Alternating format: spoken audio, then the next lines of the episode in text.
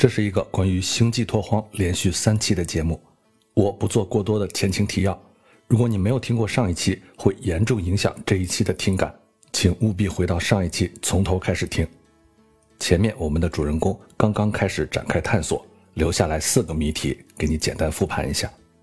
第一，诺曼人来到了我们的太阳系，在碎空星建立起一座城市，世世代代他们追寻的一个东西叫宇宙之眼，它到底是什么？第二，我们的太阳为什么会爆炸？我又为什么一次次能带着记忆回溯到爆炸的二十多分钟之前？第三，我在黑洞和白洞之间穿梭，出现了万分之一秒的因果律的颠倒，这是怎么回事？儿？罗曼人又利用它做了什么样的事儿？第四，我在重力炮和罗曼的小飞船上听说了一个东西，叫做量子卫星，似乎对罗曼人非常重要。他们不是去上面探索，而是去朝圣。它又是什么东西？和宇宙之眼又有怎样的关联呢？下面我们的故事继续。我要去解开的第一个谜题是关于诺曼人追寻的宇宙之眼。之前我掌握的信息还是诺曼人在碎空星南部建立的天文台。我在外面没有能进去，但是就在重力炮的附近，我找到了诺曼人留下的路标，可以在地下进入到天文台内部。但是很遗憾。诺曼人很快就在这条路上也走进了死胡同。比起肺炎星上的设备，这里的定位器更加敏感，但它还是无法监测到宇宙之眼的信号。基于诺曼人对量子卫星的了解，他们相信宇宙之眼位于环绕太阳非常遥远的轨道上。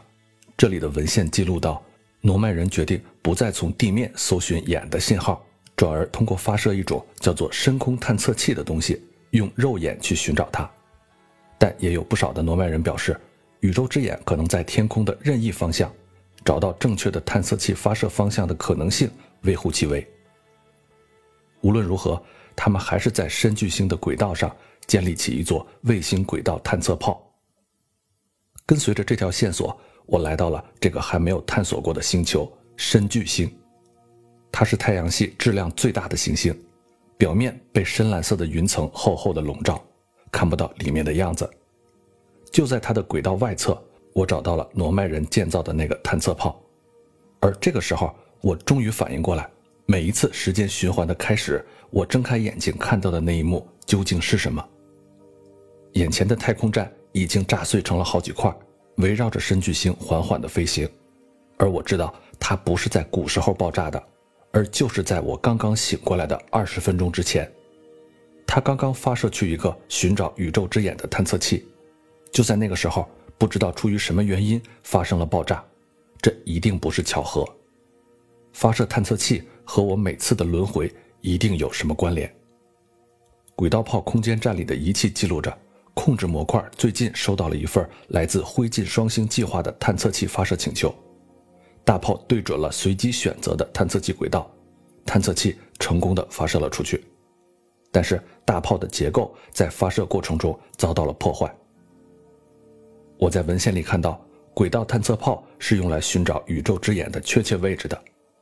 有几个诺曼人在发射之前调整了参数，让发射动力超过了轨道炮所能承受的极限，从而让探测器飞得更远，最大限度地增加发现宇宙之眼的机会。有一位诺曼人给同伴留言：“大炮是否遭到破坏不重要。”因为只要发射一次探测器就可以了，而另外一位诺曼人提醒他需要注意，大炮上的探测器跟踪模块是不能损坏的，否则就没有办法接收到探测器发回来的数据了。诺曼人似乎很清楚时间循环的事儿，所以才不担心大炮发射后被损坏。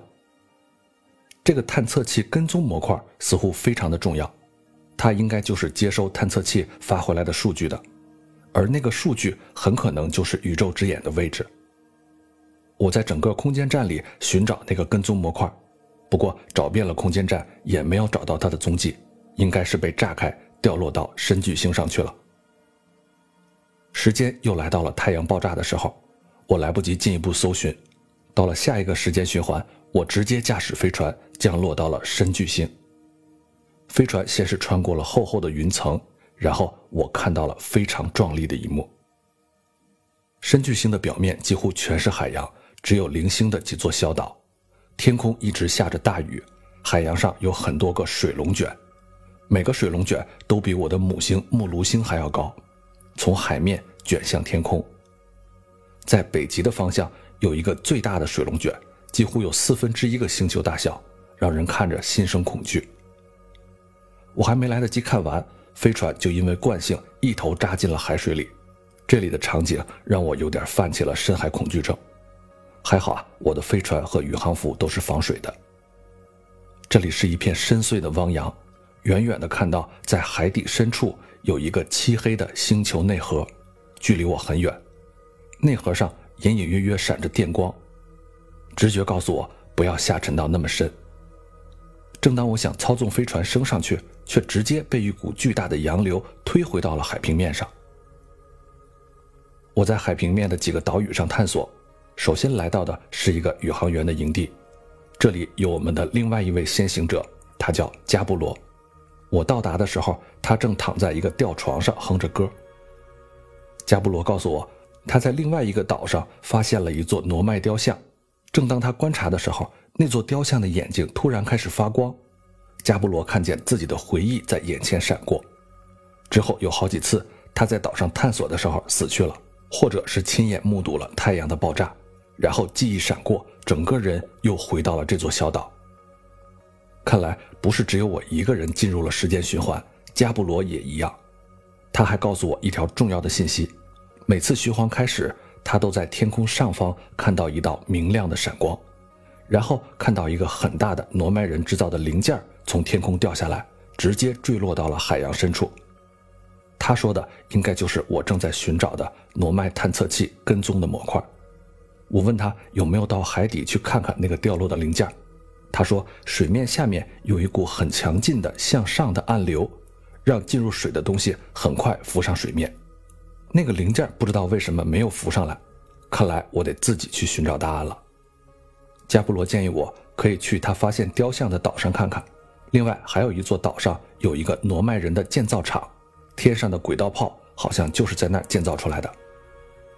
我决定先去建造厂一探究竟。这里的文献告诉我，轨道炮服务于一个叫做“灰烬双星计划”的项目，因为深巨星上有巨大的水龙卷，可以方便的把制造好的零件送上高空。但是出于某种不明的原因，诺曼人把探测炮无限期的搁置了起来，一直没有发射。仪器记录显示。直到不久的过去，大炮才刚刚接受到发射信号。为什么偏偏是这个时间点呢？难道跟我出发探索太阳系有什么关系吗？建造厂的另外一份文件告诉我，在建造的过程中，有诺曼人发现一些零件掉入了海洋，而且没有浮上来，一直沉入了水流下面，掉入了海洋中心的内核里面去。这个很异常。按说，强大的洋流会拒绝任何东西接近深巨星核心的。他们请碎空星上的同事对此展开研究，对方回复说已经有了研究结果，请他们去碎空星南极的天文台看一看。我跟着线索回到了天文台，这里有一处挪麦人的计算机，对整个深巨星的水流和气流建立了数据模拟。他们发现深巨星上的大多数气旋都是顺时针旋转的。诺曼人正是利用这种气旋把部件运送到轨道上去，但是还有一种比较罕见的气旋，它会反方向旋转，把对象往水流下方推。知道了这条信息，我又回到了深巨星，驾驶飞船在很多个龙卷风之间穿梭寻找。如果一不小心碰到其中一个，倒是不会受伤，只是会被一下子卷到太空里去。不仅是我的飞船。有的时候，连海面上的岛屿碰到了龙卷风，也会被卷上太空，隔一会儿才会被深巨星巨大的引力拉回来，重重的摔进海里，又被洋流推回到海平面。最后，我终于找到了一个异常的水龙卷，和其他气旋的方向都是相反的。我的飞船一碰到它，就被迅速裹挟着向海底沉下去。这里有一个比碎空星中心的黑洞还要大的深色核心。表面上一直有蓝色的电流通过，而且还有很多巨大的红色水母，时不时从那个核心浮上来，再慢慢的沉下去。这些水母也是浑身带电的。我尝试了两个轮回，无论是碰到水母，还是碰到核心的表面，都会在一瞬间被巨大的电流电死。看来这条线索又断了。我回到海上，暂时去探索其他的岛屿。在一座小岛上，有一块巨大的冰，有一只红色的巨大水母被冰封在里面，冰块被一种样子很恐怖的深色藤蔓紧紧地缠住。看到它，我就突然想起了诺曼人留下的壁画，他们的飞船刚来到太阳系就被一种深色的藤蔓紧紧地缠住，眼前的藤蔓和壁画里的一模一样。在这座岛上。我找到了另外一位前辈留下的录音，他叫费尔德斯巴，是我们这个星球第一位飞上太空的宇航员，性格非常的勇猛。他说自己已经掌握了进入深巨星核心的方法，这颗星球已经没有值得他探索的地方了，他的下一站就是离太阳最远的行星——恐怖的黑脊星。看来要想知道数据接收模块有没有接到数据，就必须进入到深巨星的核心。而方法只有找到费尔德斯巴才能知道。我回到营地，问加布罗知不知道费尔德斯巴的下落。他告诉我说，费尔德斯巴已经失踪很久了，他们一直没有接收到他的信号，不知道他是不是还活着。这个时候，我的心里对去黑脊星非常的恐惧，连掌握高科技的挪麦人当年都没能逃脱黑脊星上恐怖的藤蔓，差点全部阵亡。我自己还对这颗星球完全不了解。还是应该多收集一些信息，再去寻找菲尔德斯巴。于是，寻找轨道炮数据接收模块的任务被我暂时搁置。我决定去加布罗说的那座雕像岛，看看为什么只有我们两个人会被雕像选中，陷入到时间的循环里。我很快找到了那座雕像岛，在探索的路上，我再次遭遇了幽灵物质，警报器发出警告，我赶紧掏出探测器连续拍照。看着照片上一团团青蓝色的雾状幽灵，小心地躲闪，这才来到了雕像岛的内部。不出所料，我和加布罗所看到的雕像都是在这座岛上被诺曼人设计和生产出来的。这里的文献说，这个叫回忆雕像的东西，本质上是一个记忆存储单元，它可以和距离最近的意识体进行匹配，从而将意识同步上传到灰烬双星计划的服务器上。这是我第三次听说这个灰烬双星计划了，但还是不知道它是什么意思。但是我知道，我和加布罗都是在一个特定的时刻，恰好在雕像的附近，所以偶然和回忆雕像发生了匹配，这才进入了时间循环。这个不是什么超自然现象，而是诺曼人有意设计出来的。可是还有个疑问：雕像存在了这么久，为什么偏偏在这个时刻？在太阳临近爆炸的二十多分钟之前才会匹配人类呢？这些问题的答案都要去那个灰烬双星计划里寻找。而我知道诺曼人说的灰烬双星是什么。太阳系里面只有一个双星系统，它们是距离太阳最近的一对行星，绕着彼此旋转。其中一个叫灰烬星，另外一个叫余烬星。行星的表面热量极高，而且大部分岩石也是红色的。就像是一块燃烧的残渣，所以才有了这两个名字。看来我要去灰烬双星上走一趟了。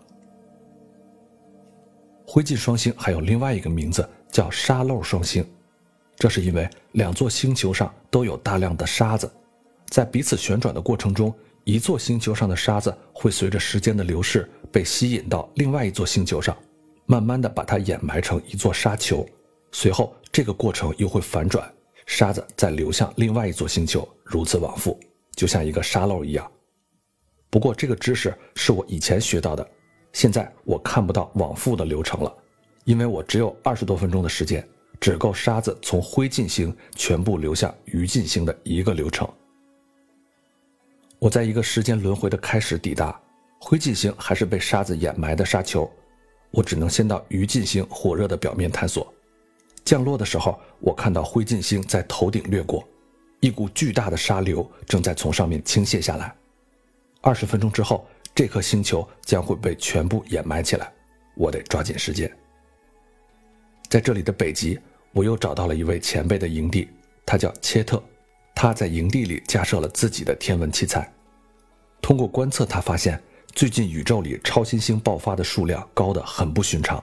四面八方都有恒星走到了生命的尽头，开始死亡和爆炸，整个宇宙都在发生着不寻常的事儿。他担心我们的太阳会不会哪天也会爆炸，这让他非常的紧张。我心里当然是知道不是哪天，而是在二十分钟之后，但是我还是没有告诉他。切特告诉我，这颗星球的表面温度极高，不适合生命生存。如果说罗曼人来过这里，肯定是藏在了地下。他看见南极有一艘罗曼人的飞船残骸，还朝天空发射着一道蓝光。他描述的场景我似曾相识，赶往南极，果然看到了一座逃生舱，和我第一次在碎空星看到的很像。我在逃生舱里看到了类似的记录，上面说三个逃生舱都是从一艘飞船里发射出来的，这里是二号逃生舱。在这里着陆的诺曼人也和同伴失去了联系，丧失了飞行的能力。因为地表的温度太高，幸存者们决定在地下的洞窟里寻找一个避难所。我跟着信号进入了洞穴，这里的地下洞窟非常的错综复杂，动不动就会迷路，而且因为不断有沙子落下，稍微耽误一会儿，洞穴就会被沙子填满了。这又让我经历了好几次被沙子活埋的时间循环。好在有诺曼人留下的路标，我七扭八歪的终于到了诺曼人的庇护所。时间流逝，他们已经在这个临时的落脚点建立起了一座城市，他们叫这里贝因城，顾名思义，就是为了躲避地表的高温而建立起的地下城市。这时候我才反应过来，我一直以为所谓灰烬双星计划是降落在碎空星的诺曼人，在后来利用重力炮恢复了飞行能力之后。才来灰烬双星殖民的，而真实的历史是，两艘逃生舱的诺曼人分别坠毁在了两座星球上，并且独立发展出了两个文明。碎空星的人建立了悬空城，余烬星上的人建立了贝因城，他们在很久之后才恢复了联系。贝因城跟悬空城一样，也分成了四个区域，最高处第四层是演祭坛区，作用和悬空城的演祭坛区一样。也是为了纪念前人的工作，铭记挪麦的族人，寻找那个比宇宙还要古老的宇宙之眼的目的。第三层叫做安康鱼化石瞭望台，这里能看到一个洞穴，里面有一具非常吓人的骨架，那是挪麦人口中的安康鱼，也叫海鬼鱼，头顶有一个吸引猎物的小亮灯，那张布满獠牙的大嘴能轻松地一口吞掉我的飞船。这里的诺曼人记录到，他们的飞船刚来太阳系的时候，跃迁的地点正好在黑脊星，那里除了巨大的荆棘缠住了飞船，还有很多这种恐怖的安康鱼在四处游荡，有几只向他们发出了攻击，一瞬间就吞掉了好几个诺曼人。诺曼人是非常温和的物种，飞船上甚至都没有攻击性的武器，所以他们根本应付不了安康鱼这种可怕的生物。以后他们也再也没有敢回到黑脊星去找回飞船，这也给我的心里埋下了恐惧的种子。黑脊星太危险了，能不去就尽量不去。挪曼人不知道这只安康鱼是怎么来到鱼进星的，也对它的习性进行了一些研究。我在洞口看到骨架的附近有挪曼人的文字，但是洞口太小，我钻不进去。再往下一层叫垫脚石区。我看到挪曼人的小孩子给同伴留言，说要去安康鱼的骨架附近玩游戏。他的伙伴体型太大，钻不进洞口。那位小孩子就说可以从这个垫脚石区绕路过去。果然，我在这个区域找到了一个隐秘的通道，可以通向安康鱼的洞穴。这里的文字告诉我，挪曼人的孩子们经常在这个洞穴里玩安康鱼抓小鱼的游戏。扮演安康鱼的小孩子们要把眼睛蒙住。他们还说，真正的安康鱼本来就是看不见的。成年的诺曼人很高兴看到孩子们把他们的研究成果运用到了游戏规则里面去。看来啊，黑脊星上的安康鱼是看不见的，这个弱点对我来说很重要，说不定什么时候就用得上。贝因城的最下面一层是诺曼人的科研中心，他们把这里叫做高能实验室。这里的文献显示。两个文明已经重新建立了联系，八成是因为碎空星的诺曼人率先使用重力水晶造出了重力炮。两个文明很高兴地看到对方都没有忘记自己寻找宇宙之眼的使命，他们还互相交换了很多重大的发现。碎空星人分享的知识是，他们发现宇宙之眼似乎和量子卫星有类似的属性，就是我在重力炮看到的那条信息：碎空星人启程去朝圣的那个量子卫星。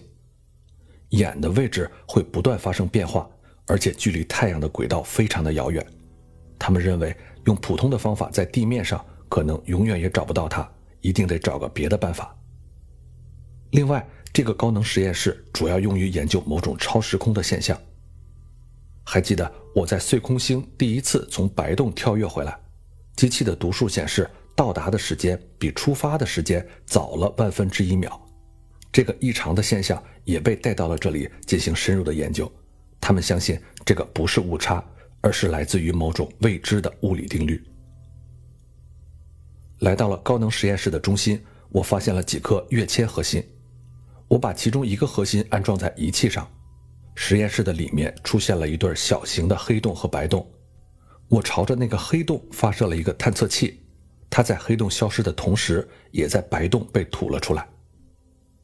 接着我又在文献里看到，如果能加大对跃迁核心能量的供给，那么这种时间逆转的现象就能达到肉眼可见的程度。于是他们决定使用整个贝因城的供电来推动黑白洞的产生。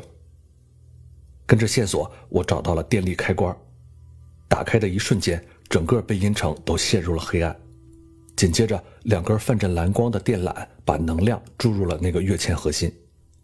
按照罗曼人的说法，应该能观察到肉眼可见的时间差了。我又向黑洞发射了探测器，这个时候，神奇的现象出现了：发射器还在飞行的途中，还没有进入黑洞，白洞就先吐出了一个探测器。很快，前一个发射器进入了黑洞，消失了。有接近两秒钟的时间，房间里出现了两个一模一样的探测器。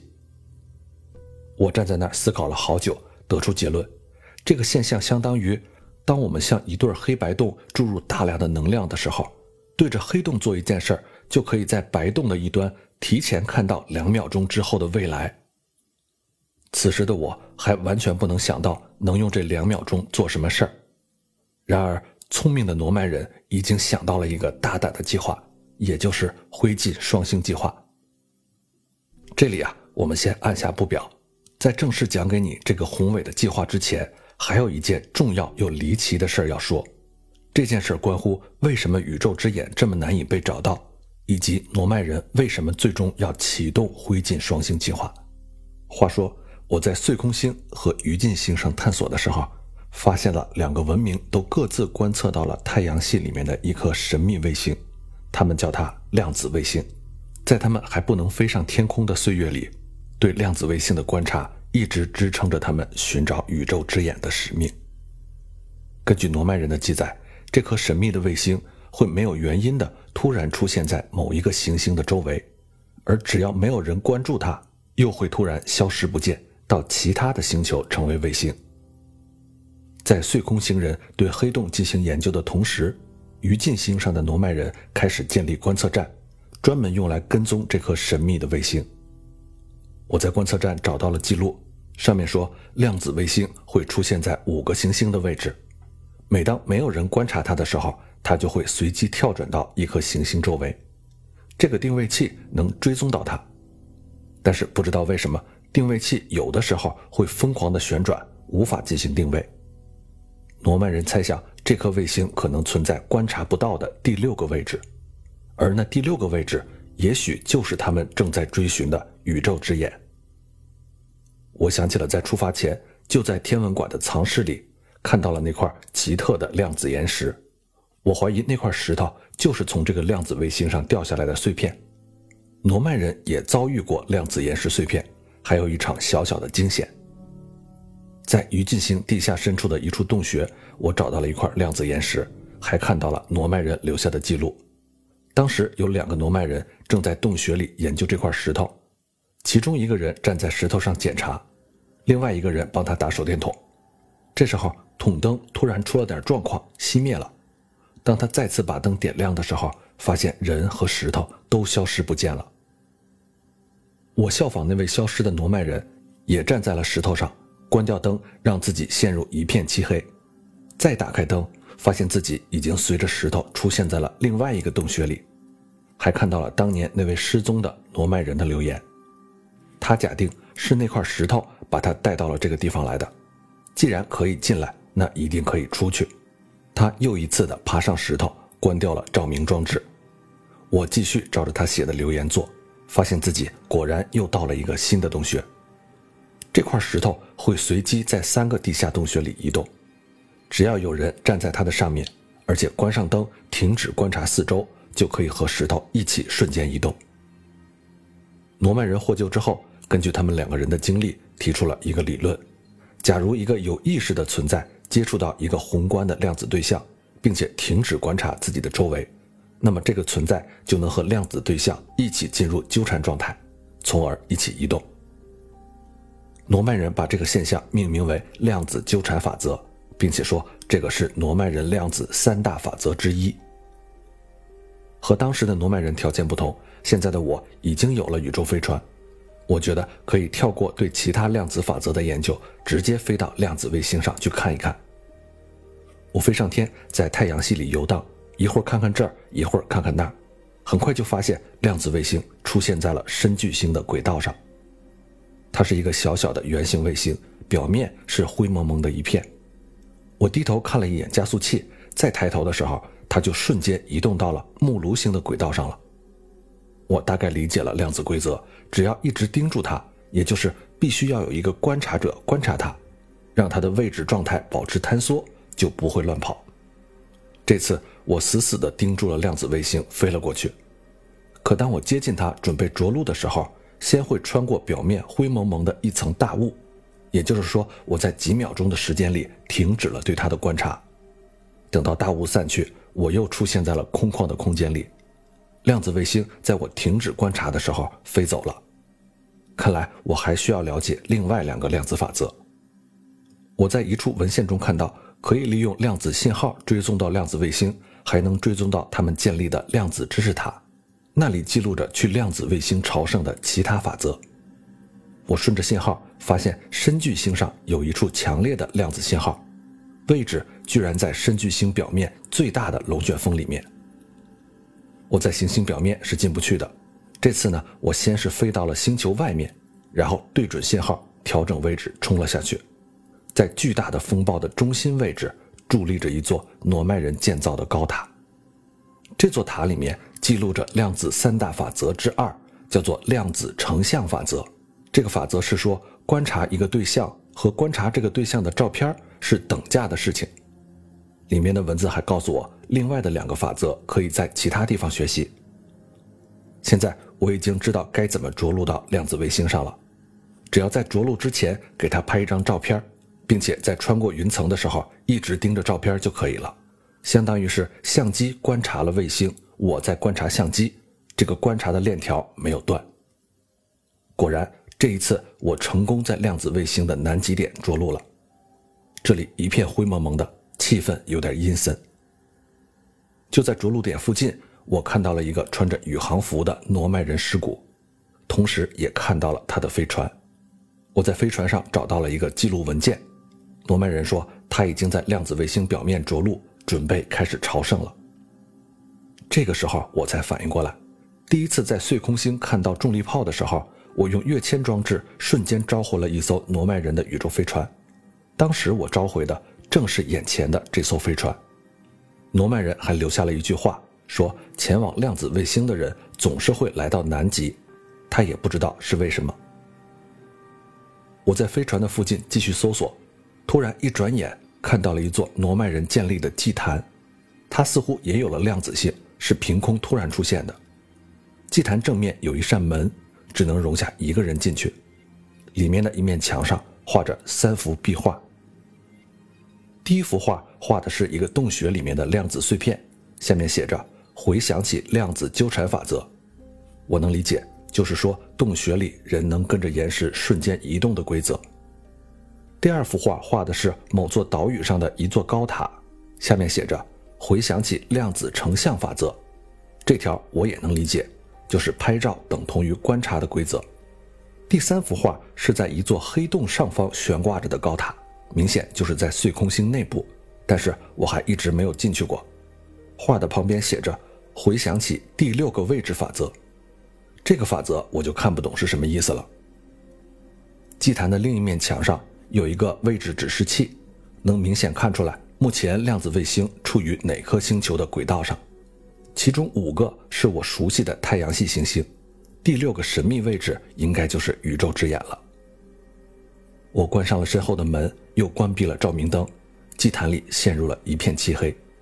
我猜这个祭坛就是为了在量子卫星表面给朝圣者营造一个全黑的环境用的。此时的我停止了观察，量子卫星应该开始随机移动了。当我再打开灯，看到祭坛上的指示器，果然指示器从木炉星跳到了灰烬双星。再关灯开灯。又跳到了其他位置，但是无论我尝试多少次，量子卫星都只会在前五个位置之间跳跃，而从来不会跳跃到第六个位置。我离开祭坛来到外面，发现只要往北走一小段路，前路就会被很高的山峰挡住，无法继续前进。我只能在南极点附近打转。除了不停随机跳跃的祭坛、飞船，还有一具诺曼人的尸体，再没有其他值得探索的东西了。看来我必须知道第三条量子法则，也就是第六个位置法则。我再次回到了碎空星，在地下行走、跳跃，躲避致命的幽灵物质。我的技术已经熟练了很多，甚至还利用了黑洞的引力弹弓效应。很快来到了第二座量子知识塔，因为行星的碎裂，塔的很多部分已经破坏，但我还是知道了这第三条法则。他是说。任何人在量子卫星上降落都只会落在南极点，而如果想要跳跃到宇宙之眼附近，就必须让量子祭坛出现在北极才行。同时，当量子卫星处于不同行星的轨道的时候，地表也会随着对应的行星发生变化。这次我掌握了完整的知识，再次回到了量子卫星上，进入了南极的祭坛。我先是关闭灯光。让量子卫星跳跃到深巨星的轨道，从祭坛出来，果然发现挡在我眼前的高山不见了，换成了一片汪洋。我顺着海水走到了北极附近，发现北极点又被一个高高的龙卷风占据，还好量子祭坛又出现在我附近。我进去关闭灯光，再打开，把量子卫星的轨道跳跃到了木炉星附近，果然北极点变成了一片平原。视线移开再回来，量子祭坛就在北极点上等待着我。这次进入祭坛，几次开关灯之后，我终于看到墙上的指示器显示，量子卫星来到了神秘的第六个位置。我会在量子卫星上看到什么呢？诺曼人有没有成功的找到宇宙之眼呢？灰烬双星计划的真相是什么？我又将会在二十二分钟的时间轮回里迎来怎样的结局呢？所有的故事都会在下一期迎来最终的大结局，一切的谜题揭晓，你将会看到一个悲壮而宏大的故事。